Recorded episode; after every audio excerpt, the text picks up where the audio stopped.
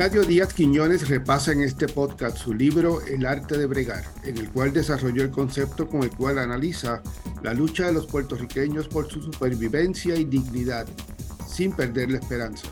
Profesor emérito, jubilado de la Universidad de Princeton, Díaz Quiñones es uno de los más importantes intelectuales puertorriqueños enseñado en la Universidad de Puerto Rico, donde comenzó sus estudios, y a la que regresó esta semana para ofrecer una conferencia de manera virtual organizada por el profesor de Ciencia Política de la UPR, José Javier Colón. Díaz Quiñones ha deconstruido el verbo bregar y su uso en muchos aspectos de la vida cotidiana, como cuando se recomienda a un mecánico que brega bien o se habla de una relación amorosa, pero también destaca su vinculación con asuntos políticos, Díaz Quiñones subraya que la brega tiene que ver con la esperanza, con fracasos y con tener que volver a empezar.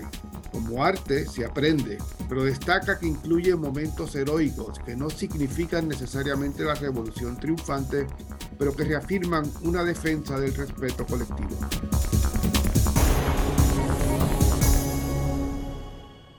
Bueno, profesor, eh, bienvenido. Sobre todo, eh, eh, quiero un poco que, que, que, le cuente a mis eh, a la gente que nos escucha qué, qué fue esa publicación, qué, por qué nace eh, esa colección de ensayos del arte de bregar. Bueno, muy bien, yo me he estado formulando la misma pregunta ahora, 20 años después de la invitación, gracias a la invitación de, del profesor Javier Colón Moreira. Eh, sí, eh, bueno, es, buena pregunta y no fácil porque ¿cuándo empezamos algo? ¿Qué significa empezar? Eh, yo empecé, vamos a decir así, eh, a interesarme en la palabra y el uso frecuente de bregar entre puertorriqueños, entre nosotros, tanto en la isla como en la diáspora. y sus múltiples significados me llamó la atención eh, desde los años 90 sobre todo. Y, y encontré, de hecho, me, me, me alegré encontrar, releyendo uno de los ensayos de La Memoria Rota, que es otro libro que yo publiqué en 1993, ya ahí hay una mención de la brega, eh, en un ensayo titulado La política del olvido. Yo creo que es interesante que en ese ensayo eh, ya yo estoy reflexionando sobre eh, la memoria y el olvido y la política del olvido en el mundo colonial eh, y en el mundo también postcolonial. Eh, ¿Qué es lo que olvidamos? ¿Qué es lo que se enseña en las escuelas? Y ahí aparece ya la palabra bregar. Así que yo creo que desde los años 90, desde principios, me, está, me estaba interesando la frecuencia de esa palabra, sus múltiples significados, pero sobre todo me interesaba también cómo se refiere a lo individual y personal, cómo bregamos con la vida cotidiana, con, la, con las tristezas, con las dificultades, y también la dimensión política de la brega.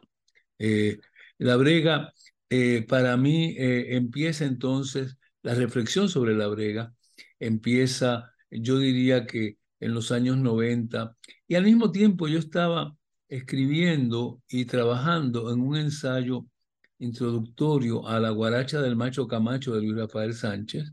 En esos mismos años estaba haciendo eso que salió en otro libro, el mismo año, en el año 2000, salieron ambos libros.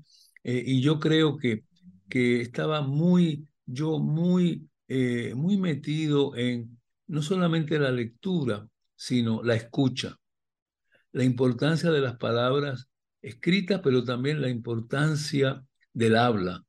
Eh, yo creo que de ahí viene eh, mi, curiosidad por eh, el verbo bregar eh, y el intento de explicar algo muy complejo, de reflexionar sobre la brega, que para mí tiene mucho que ver entonces con la, yo diría, con, la, con el poder y el poder que es asimétrico, los sujetos, los individuos, los seres humanos, frente a un poder que puede ser un poder terrible o puede ser un poder eh, más limitado. El poder está por todas partes.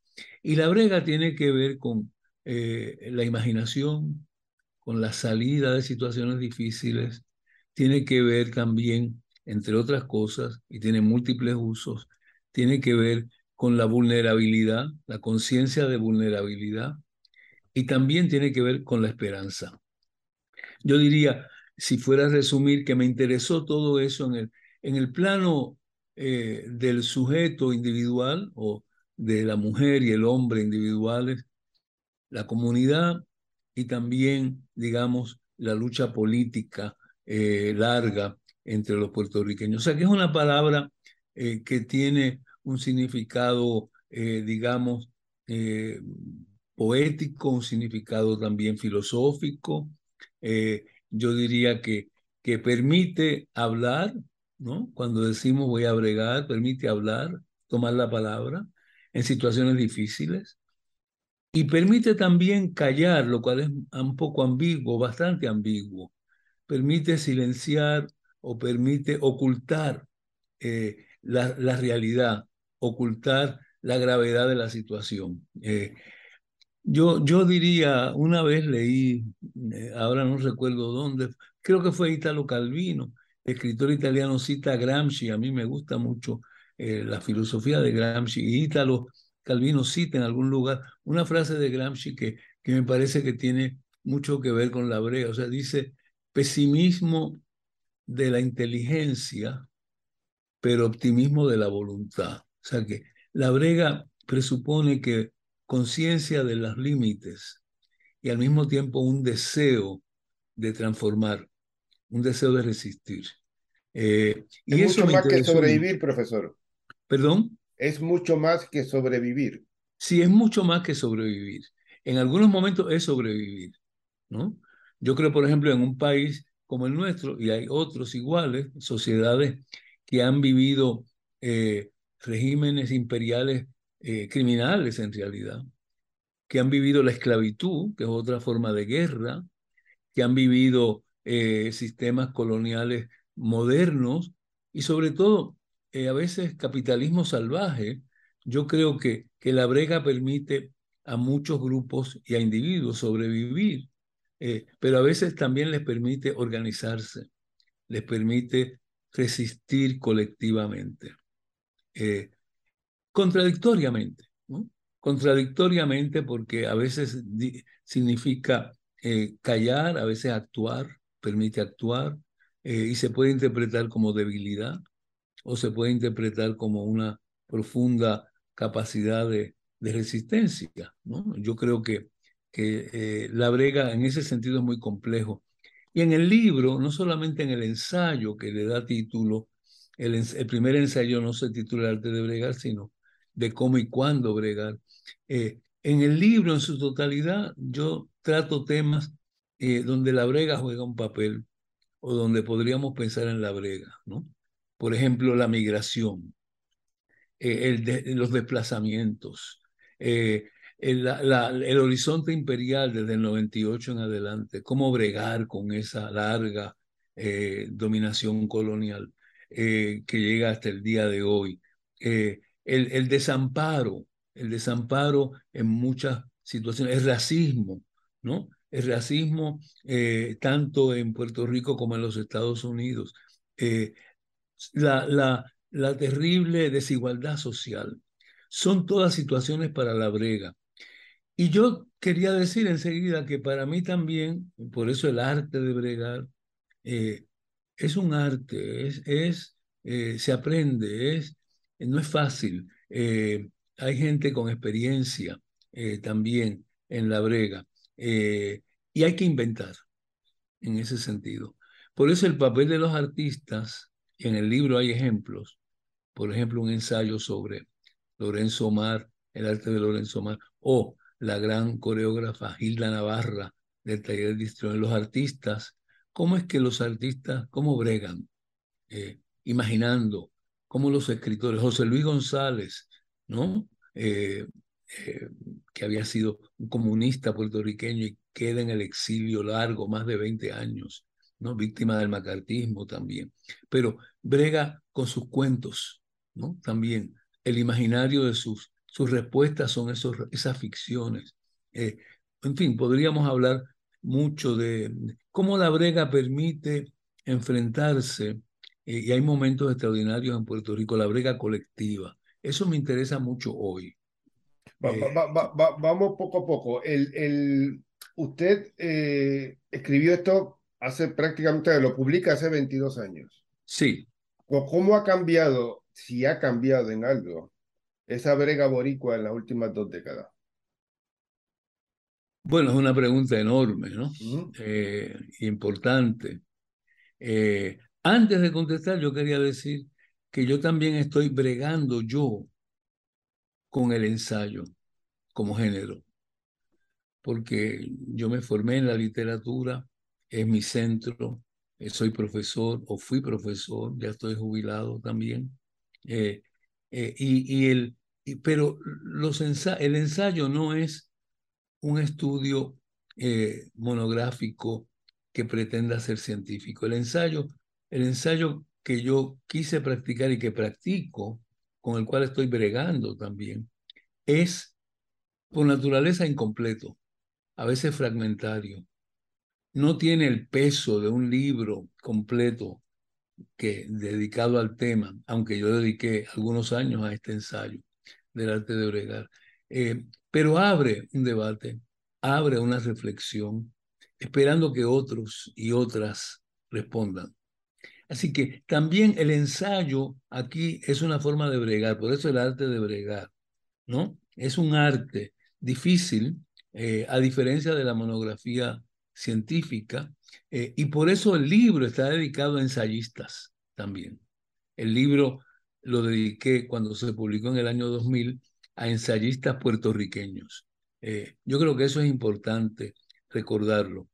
La diferencia entre entonces y ahora, eh, el entonces quiere decir los años 90 eh, y, el, el, contexto de producción del ensayo y de publicación. Yo creo que ya ahí, en esos años, están muy claros, muy presentes los problemas que hoy se han agudizado. ¿no?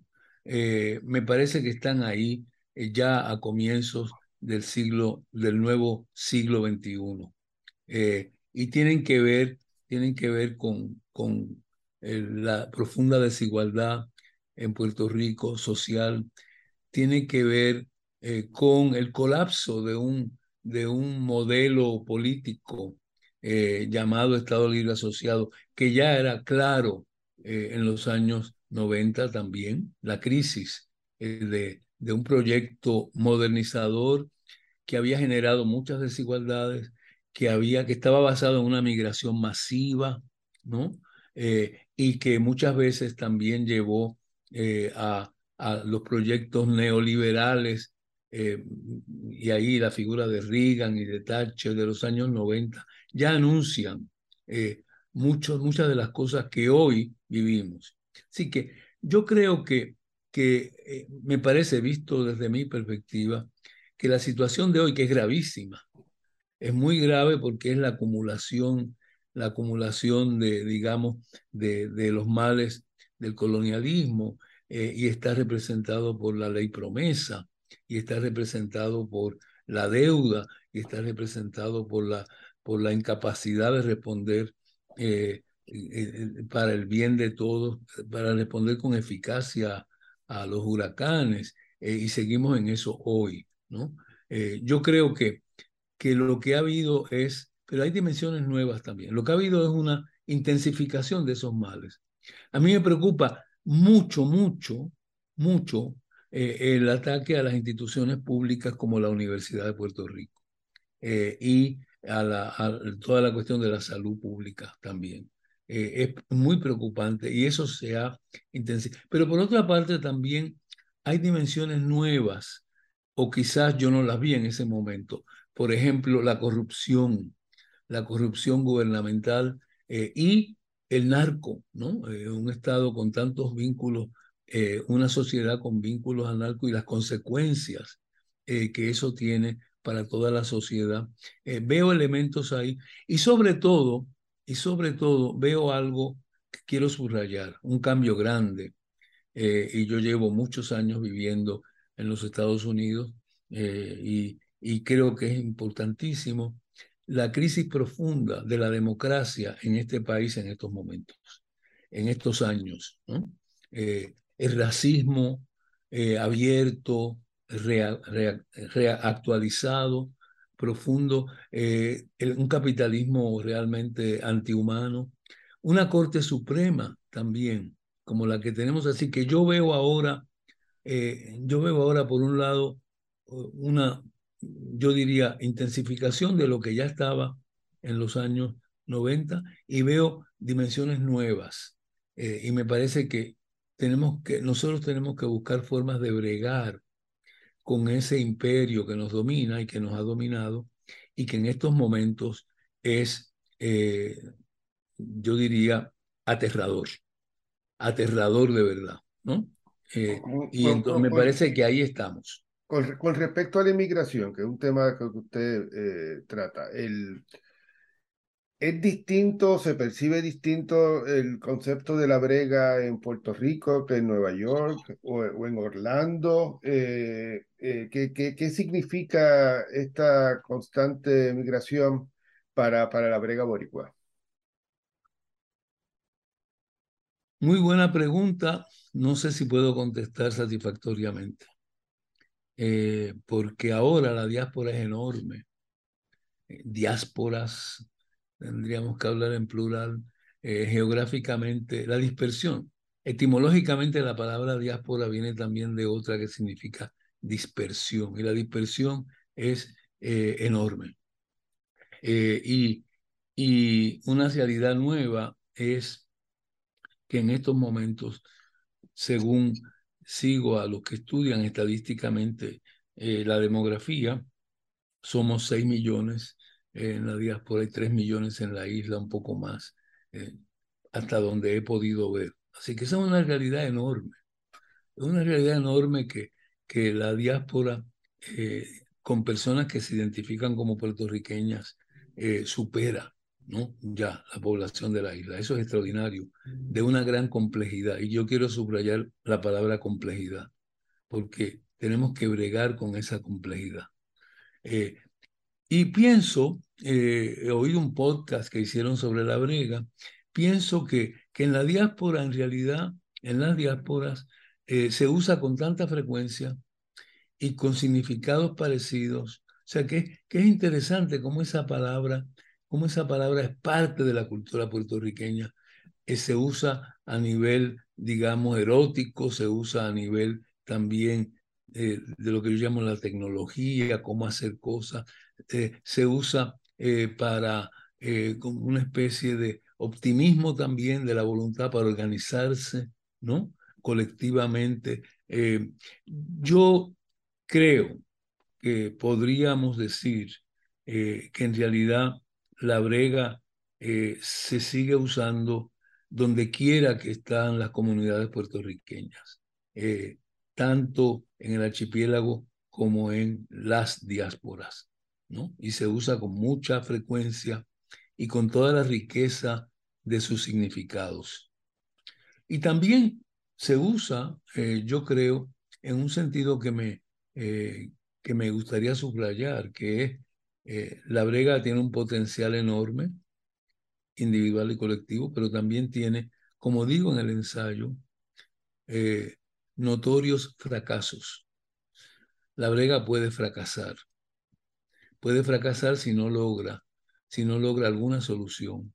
Y puede fracasar también eh, cuando se trata, se pierde la dignidad.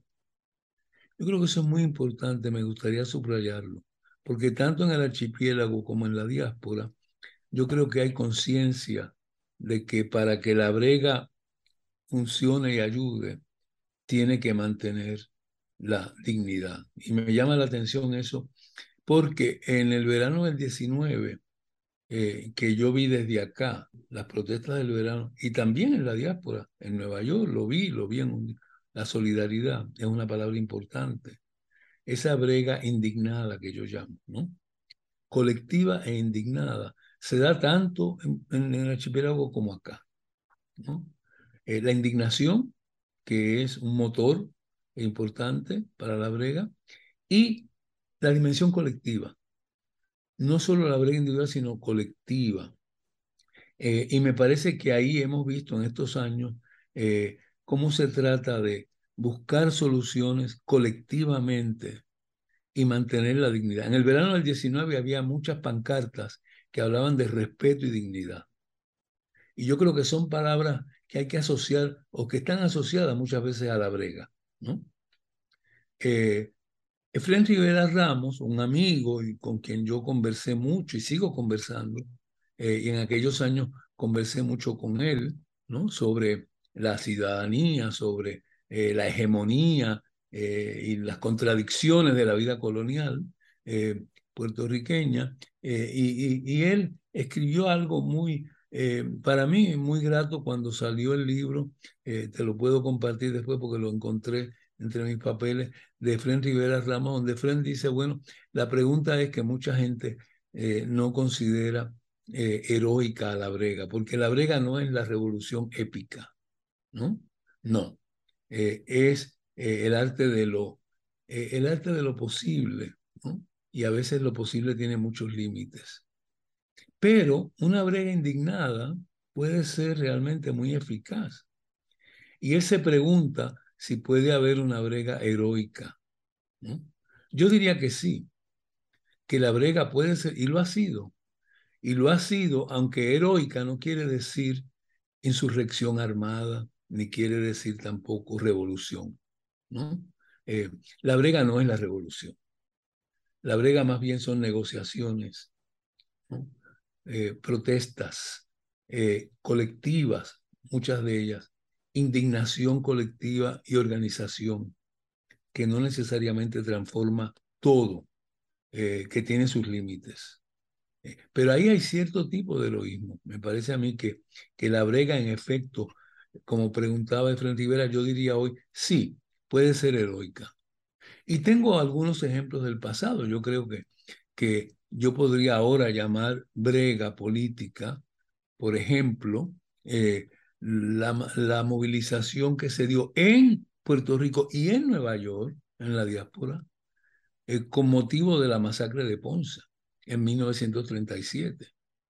Protestas en el archipiélago y en eh, Nueva York, actos multitudinarios, alianzas políticas con sectores, digamos, sensibles y, eh, progresistas norteamericanos también, eh, que llevaron a condenar la masacre de Ponce de 1937. Para mí un ejemplo hoy de lo que sería una brega colectiva. Hay ejemplos en el pasado.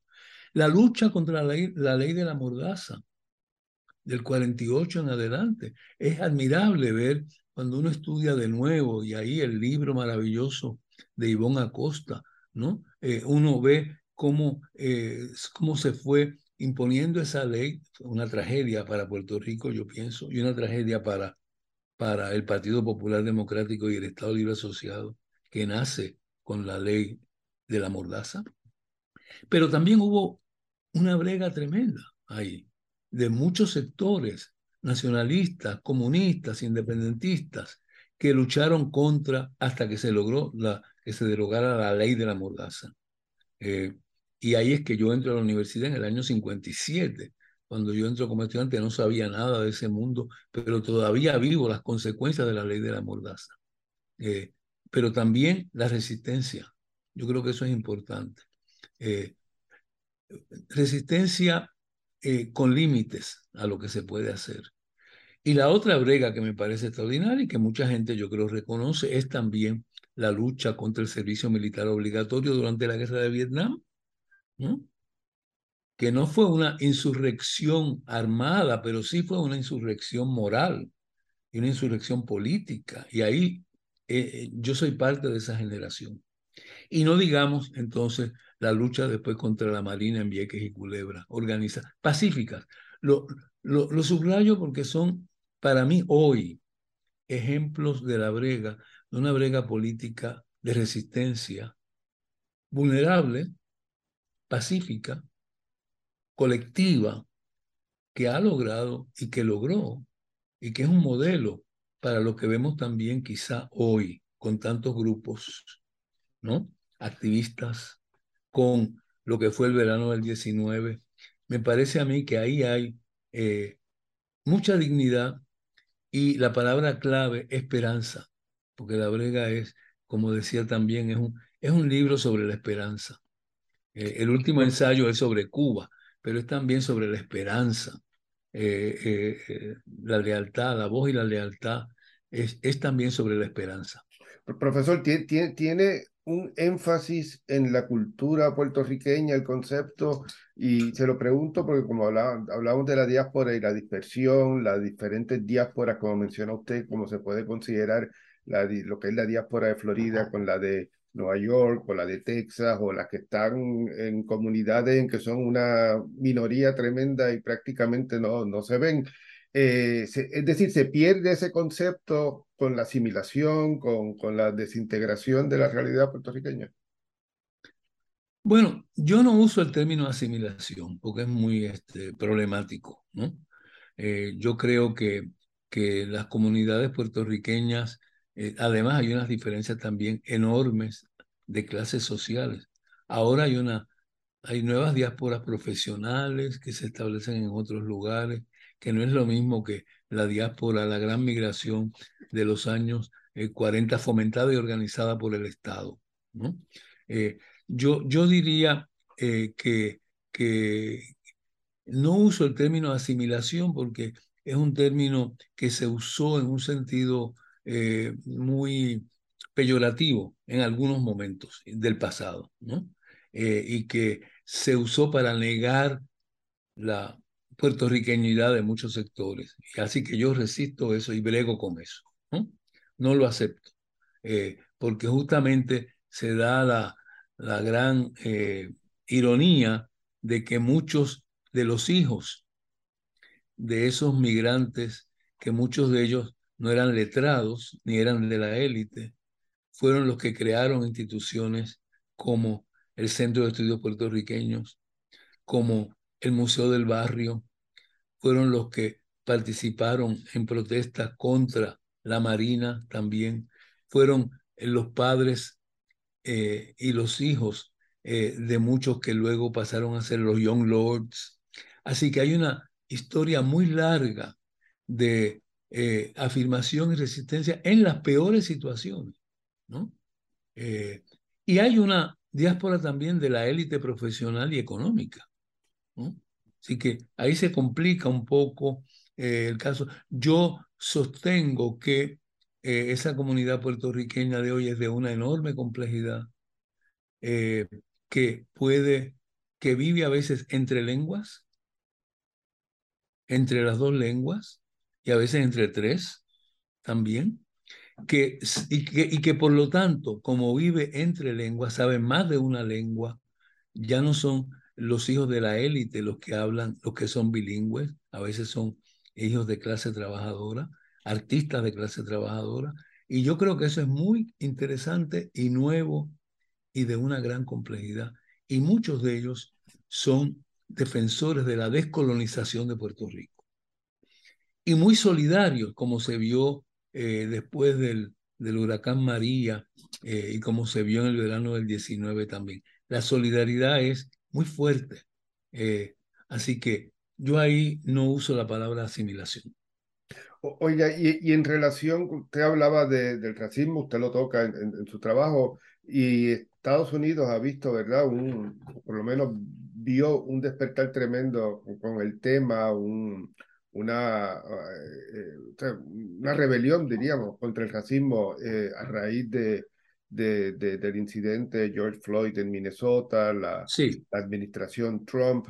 Eh, ¿Eso usted cree que se refleja, o sea, cómo se refleja en la comunidad puertorriqueña y cómo se refleja en Puerto Rico si es distinto a lo que, a lo que ocurre en Estados Unidos? Sí, de hecho he estado conversando sobre ese tema tan importante de raza, racismo, racialización, hace poco en otro eh, en, otro grupo que discutíamos, eh, porque yo escribí un ensayo en los años 80 sobre el prejuicio racial, un, comentario sobre el prejuicio racial en Puerto Rico. Es una pregunta eh, para la cual tampoco tengo una respuesta definitiva, no puedo tenerla. sigo ensayando en el sentido de ensayar, de buscar. Eh, leo a los historiadores y he aprendido mucho de los historiadores y de los sociólogos.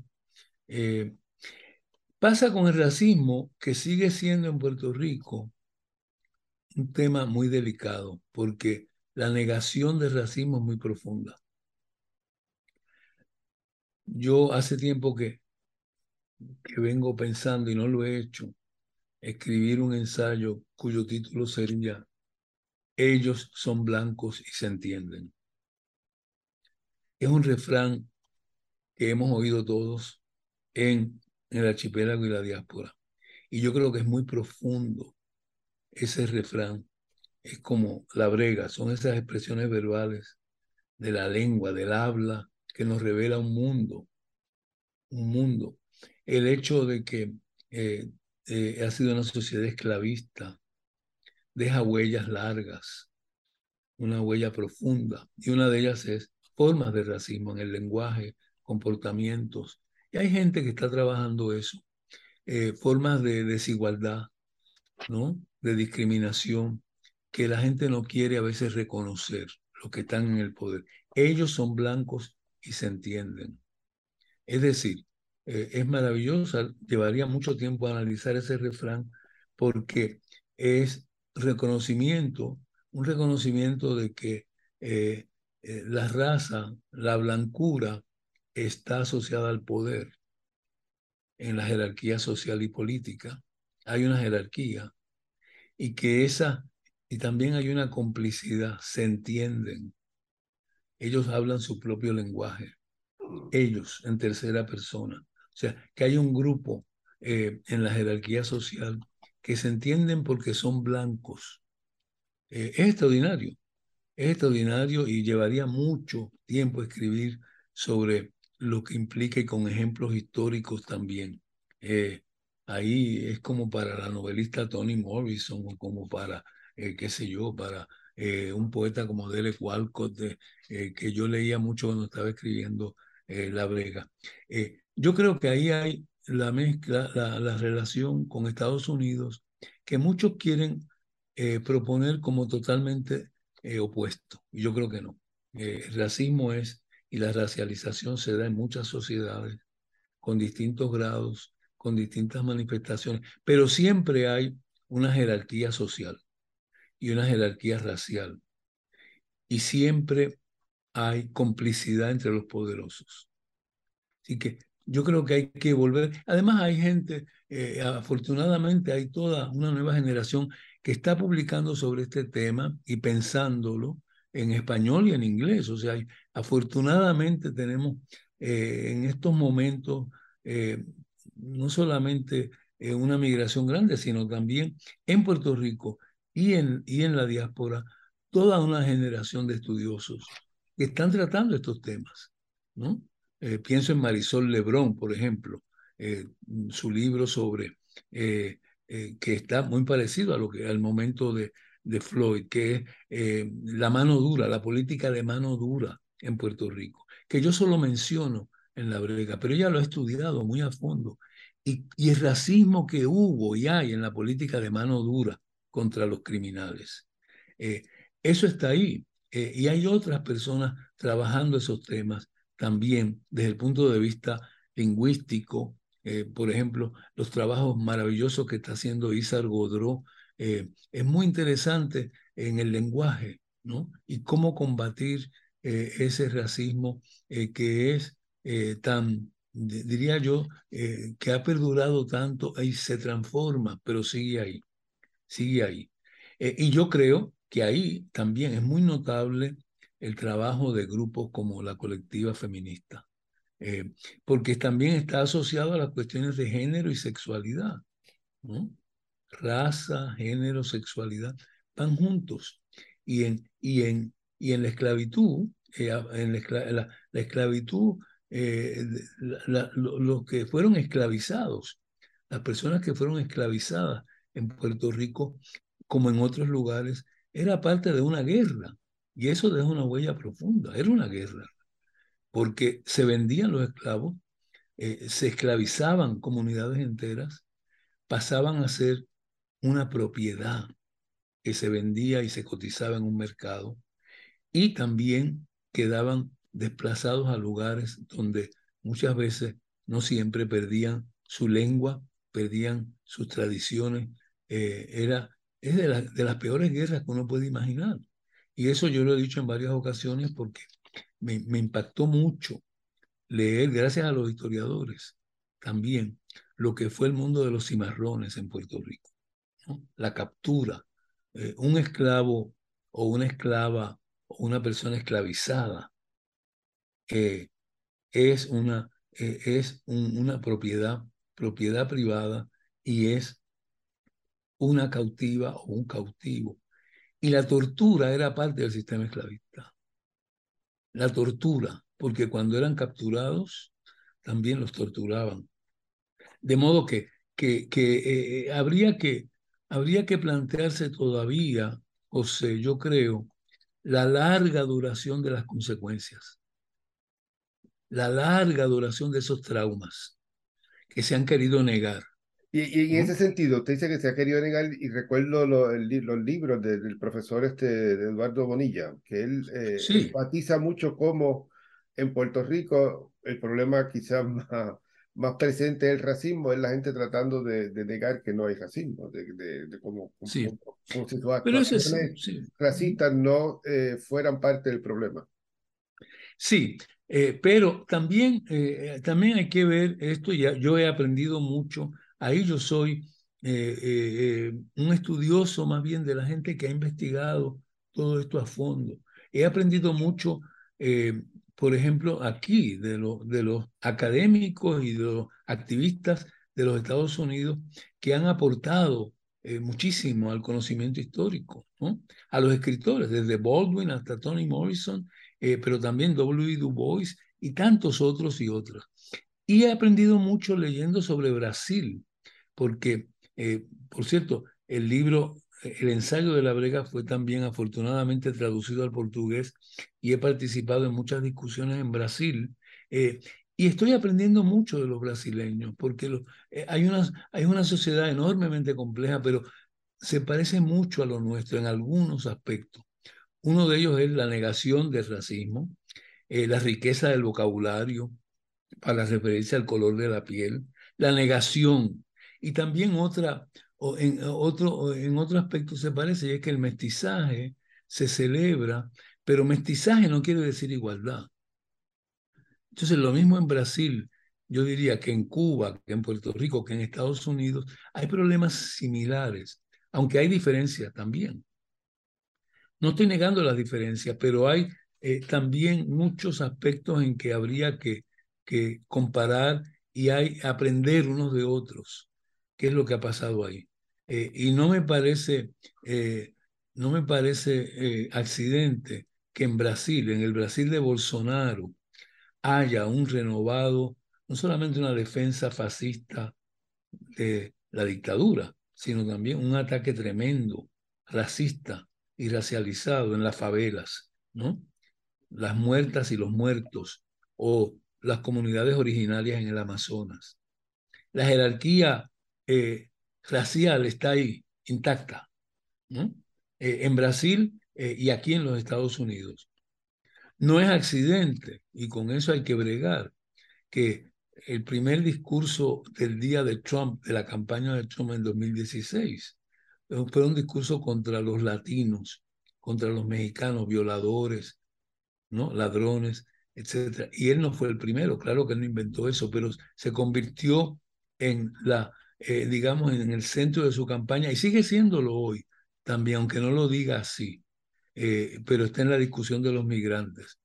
Que yo, así que yo plantearía, no solamente la tragedia y el asesinato de Floyd y de otras y otros, sino también qué está pasando en las fronteras con los migrantes y dónde se puede hablar de esa, de esa política sin plantear el racismo de esas políticas?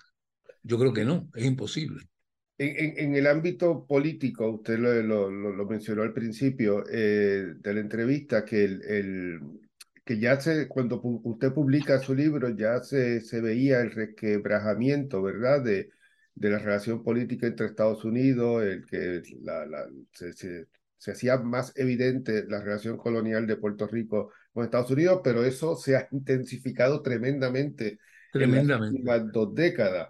Eh, ¿cómo, cómo, cómo, cambia eh, ese debate de, de, de los puertorriqueños eh, para con su realidad política, con su brega diaria, el hecho de que hoy, eh, excepto eh, con el perdón, ¿verdad?, de los fanáticos del Estado Libre Asociado, hay que ser bien fanático del Estado Libre Asociado para, para, para no ver el, el, el, el ámbito colonial de la relación con Puerto Rico y cómo la ley promesa y la Junta de Supervisión Fiscal, las decisiones del Tribunal Supremo de Estados Unidos han evidenciado eh, esa situación.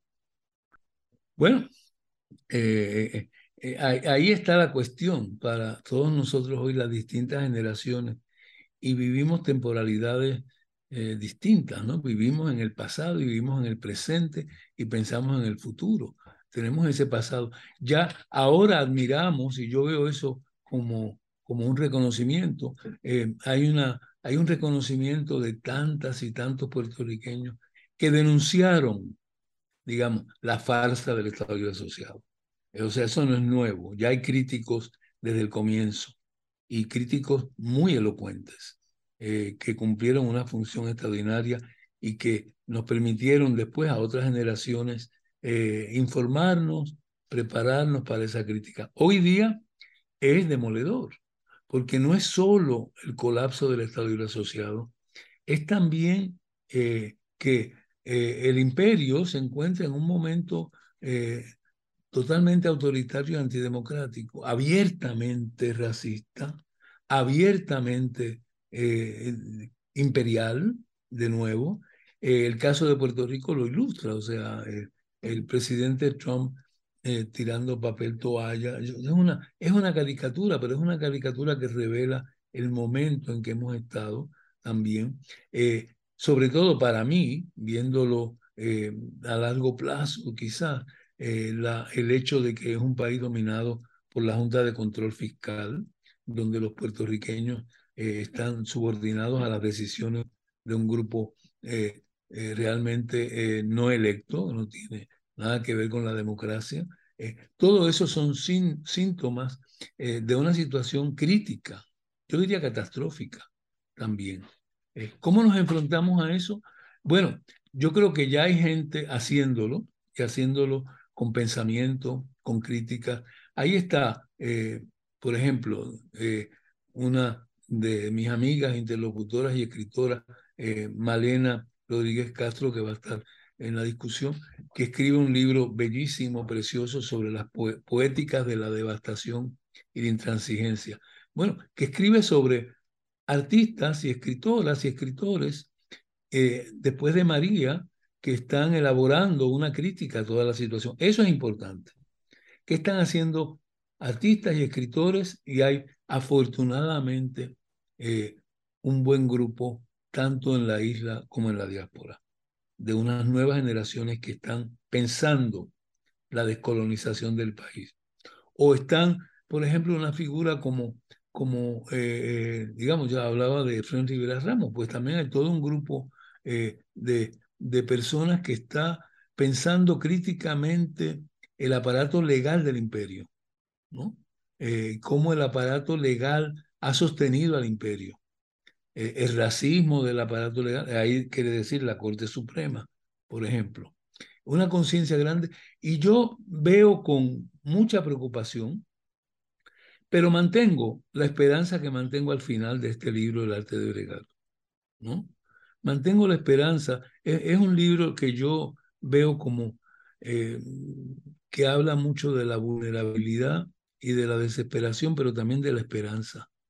Eh, y yo creo que ahí eh, volvemos a algo que es una creencia, más bien, una creencia moral y política, una fe en la comunidad, en nuestra comunidad dispersa, pero una fe en que, en que habrá y, y perdurará esa comunidad con sentido de dignidad en una lucha descolonizadora. ¿no? Y me alegra ver eh, estas nuevas generaciones que están ahí eh, pensando, escribiendo, inventando, imaginando, ¿no? protestando, eh, hablando. Eh, yo creo que, que eso es muy alentador y es la esperanza que tenemos. ¿no? la diáspora, al final del libro, es una cita del gran Albert Hirschman, que fue para mí un pensador, o es, sigue siéndolo, pero conversé con él en muchas ocasiones en los años 70 y 80. Eh, y él tiene ese ensayo como, como un intelectual judío, alemán, que tuvo que, eh, sobre, sobrevivió, sobrevivió por el exilio y también, eh, y apenas, por, poco, por poco queda preso en Vichy, en Francia. Bueno, en fin, Albert Hirschman le interesó mucho el problema de la salida y la voz y la lealtad. Eh, esas tres palabras son para mí claves también. Muchos puertorriqueños en la diáspora y todo eso plantea el problema de la voz. Adquieren voz y los que quedan detrás ganan más voz con esa salida o pierden voz. Y el gran problema moral y político de la lealtad. ¿Dónde está nuestra lealtad? ¿Y a qué? Eh, y yo creo que ese es el problema eh, de la brega política para todos nosotros y nosotras. Y, y Voz y lealtad.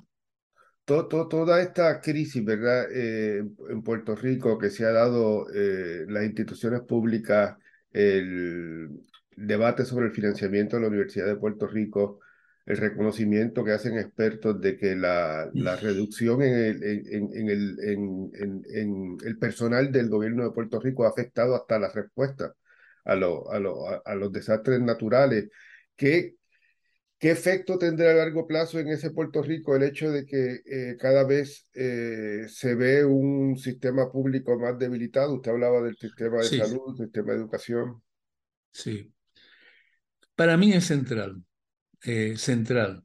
Eh, yo creo que lo que ha ocurrido aún antes de María y aún antes de la Junta con la Universidad de Puerto Rico, donde yo me formé, la reducción drástica de los presupuestos eh, ya era una amenaza clara que solo se ha empeorado. Y yo creo que, es que es la situación de la educación pública es uno de los problemas eh, urgentes, urgentísimo, eh, porque tiene mucho que ver, claro, con el presente y con el futuro. Me parece que eh, en estos días leía, por ejemplo, algunos artículos sobre la universidad, el debate sobre los criterios de admisión, etcétera, etcétera.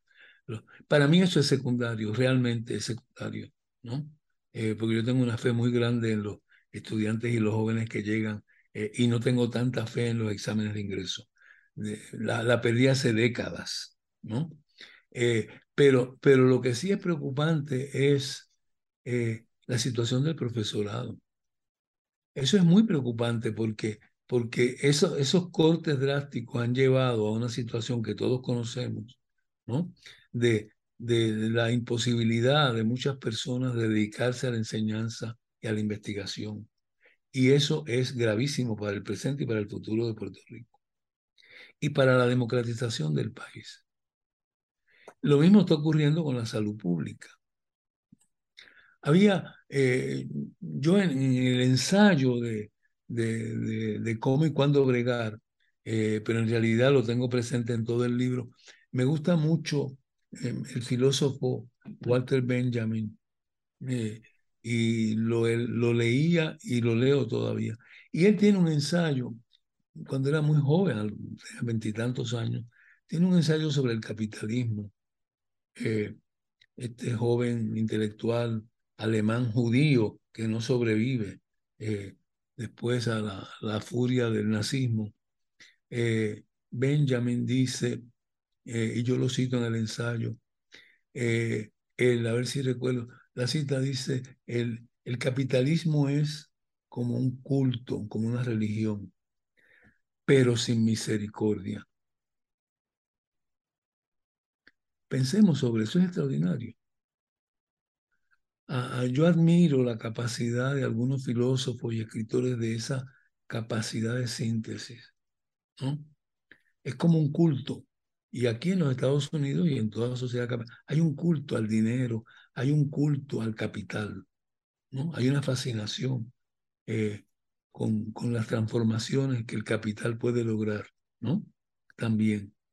Y mucho menos reflexión sobre el carácter destructivo que puede tener. La destrucción de comunidades, ¿no? De la destrucción de clases trabajadoras, eh, la desposesión de a veces países enteros, eh, como ha pasado en algunos continentes, por imperios capitalistas que son depredadores. Y eso sigue ocurriendo. Y Benjamin dice, eso que yo quisiera recordar hoy, es, una, es un culto, pero sin misericordia. Profesor, usted eh, habla del optimismo, de que, de que esa brega en última instancia eh, se ve con, esperanza, es la palabra que más usted utiliza. ¿Hay esperanza, usted cree, en un cambio en las relaciones políticos y sociales en Puerto Rico, la relación con Estados Unidos, que, que, que hablen de una mejor brega para Puerto Rico en el futuro? Y le quiero incorporar ahí un poco, yo sé que usted está ya jubilado, pero él, él ha estado rodeado de académicos y los académicos en Estados Unidos en un momento dado han, han, ayudado a, abrir ¿verdad? los debates sobre Puerto Rico y la relación con Estados Unidos. ¿Usted ve que, qué le dicen a usted sus amigos académicos sobre eh, esas posibilidades de futuro para Puerto Rico? Buena pregunta, otra buena pregunta. Eh, déjame pensar un poco. Eh, yo creo que ya en las palabras preliminares a, al libro, yo estoy bregando también con el mundo académico. Digo ahí. Eh, no solamente con la Universidad de Princeton, donde estuve más de 30 años, sino con el mundo, el mundo académico en los Estados Unidos y en otros lugares. Tengo una, tengo una opinión ambigua y, y, digamos, escéptica, porque el mundo académico eh, ha sido, y estoy midiendo bien mis palabras, ¿no? Ha sido en muchas ocasiones cómplice de la dominación imperial y capitalista y por lo tanto racista. Así que el mundo académico tiene un lado y una historia que hay que cuestionar y criticar. Eso, esa fue mi experiencia en Puerto Rico, donde la universidad era cómplice de la ley de la mordaza y los militares cuando yo era estudiante. Pero había gente muy crítica y yo los venero pero no venero a la institución académica. Y lo mismo Princeton, donde estuve tanto tiempo. Ahora hay estudios muy buenos donde se ve, fueron cómplices de la esclavitud. Fueron cómplices, Woodrow Wilson fue el presidente de la universidad y después presidente de la República. Y su lado imperial también es muy claro, no digamos su lado también racista. O sea, las instituciones académicas eh, son muy contradictorias. En el caso específico de Puerto Rico, mi experiencia ha sido, esto va cambiando rápidamente en algunas instituciones, mi experiencia ha sido que en la, en la academia, hasta hace relativamente poco, Puerto Rico no existía. En la academia existía en la calle, en las comunidades, existía en la fuerza de trabajo, existía en el debate político a veces, pero no en la academia, con pocas, muy pocas excepciones.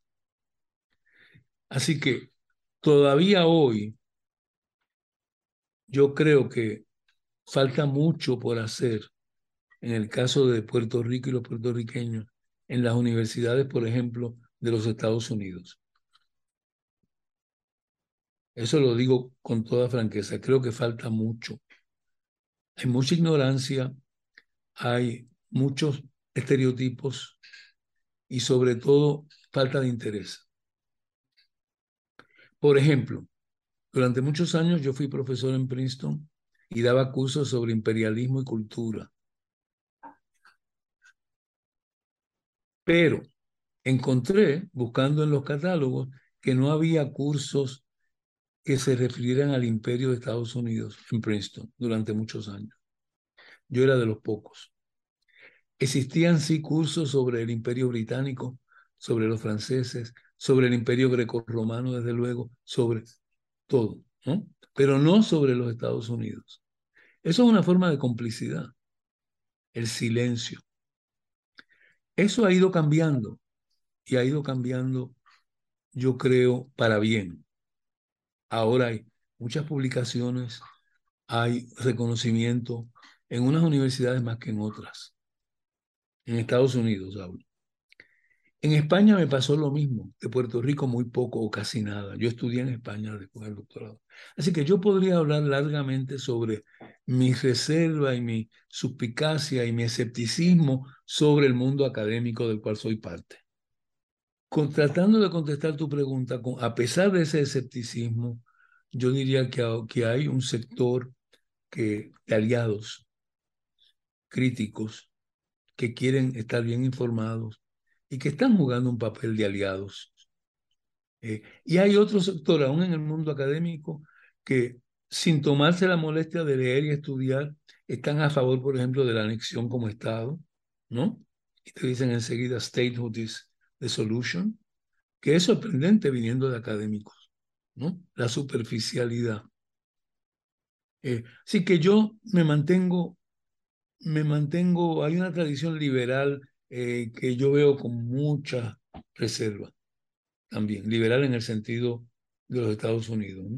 Eh, está claro lo que representa Trump y lo que representan muchos otros. Pero aún en las llamadas sectores liberales hay mucha ignorancia y a veces pereza intelectual y política. Todavía hay mucho que hacer en el sector académico, afortunadamente. Ahí también.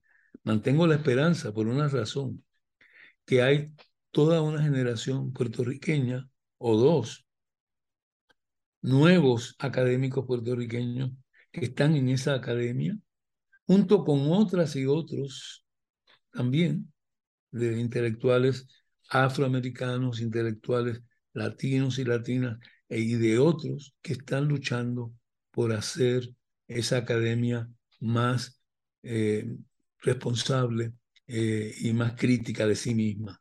¿no? Yo creo que eso es muy extraordinario. Ahora mismo hay, eh, como sabemos, la Universidad de Brown hizo eh, un estudio largo sobre su complicidad con la esclavitud. Lo mismo hizo la Universidad de Georgetown con reparaciones. Princeton hizo lo mismo. Uno puede ir ahora online y buscar extraordinarios documentos sobre Princeton y la esclavitud. ¿No? Eh, eh, así que las instituciones, eh, las instituciones hay que verlas críticamente también. parte de, de, la pedagogía descolonizadora. Interesa mucho esta pregunta, José, que me has hecho ahora, porque creo mucho en la pedagogía descolonizadora. Pero parte de la pedagogía descolonizadora es la transformación de las instituciones académicas la transformación. Eh, y eso lo digo de la de Puerto Rico como, como las que he conocido en otros lugares, la que conocí en España, la que he conocido en los Estados Unidos.